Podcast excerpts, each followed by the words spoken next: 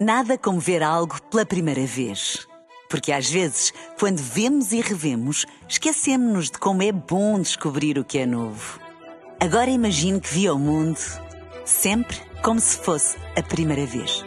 Zais. Veja como se fosse a primeira vez. Para os quatro nos Açores. Na rádio, no digital, em podcast. Música para sentir, informação para decidir.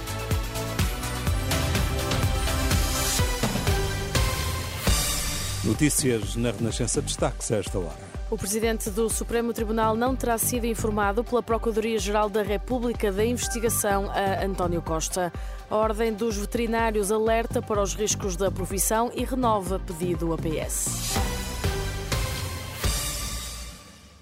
A Comissão Nacional do PS reúne-se hoje para definir as datas para a realização das eleições diretas para o cargo de secretário-geral dos socialistas. As eleições deverão acontecer a 15 e 16 de dezembro.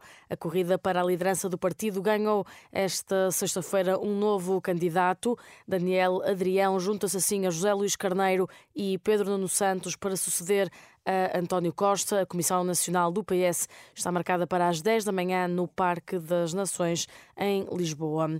A Procuradora-Geral da República deve uma explicação ao país sobre o processo judicial que levou à admissão do Primeiro-Ministro. É o que defende o advogado Rui Patrício, que entende que Lucília Gago não deveria ficar em silêncio, tendo em conta o sucedido. É devido ao país uma explicação a questão é muito difícil de responder, muito difícil, uh, mas eu como não gosto muito de meias tintas, quer dizer, se agora me dissesse, mas tenho que responder e tenho um segundo para responder, eu tudo ponderado e sabendo que é difícil, eu diria sim.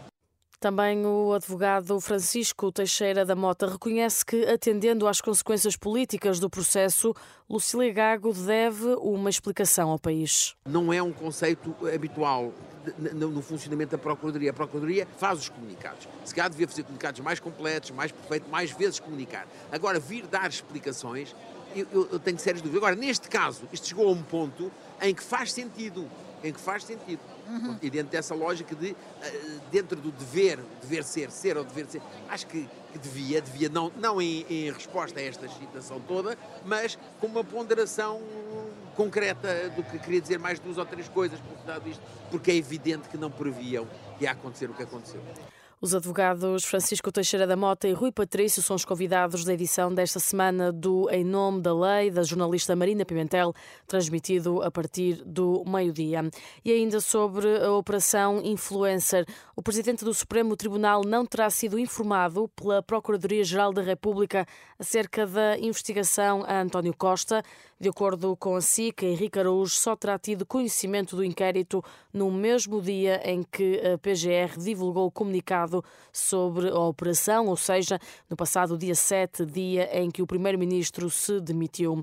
A Renascença contactou o gabinete de comunicação do Supremo Tribunal, que não quis prestar declarações.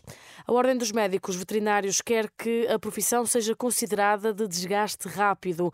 A Renascença, Pedro Fabrica, alerta para o risco de lesões que nem na medicina humana acontecem e diz que os médicos continuam a aguardar que o PS cumpra o que prometeu. Eh, dos médicos veterinários ao longo da sua carreira vão sofrer lesões, seja, seja mordeduras, seja esmagamento, seja, eh, seja lesões relacionadas com a sua atividade, como por exemplo lesões de, na coluna, nas articulações, e, e, e este índice de lesões é claramente superior a outra profissão que nós muito bem conhecemos, que são os médicos, ou seja, o médico veterinário tem três vezes mais a probabilidade de ter taxas de acidentes de trabalho do que os médicos de medicina humana, porque lida com animais.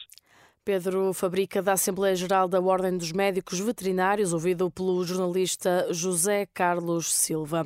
Só para 37 o número de unidades de saúde com urgências de várias especialidades que vão funcionar com limitações a partir da próxima semana.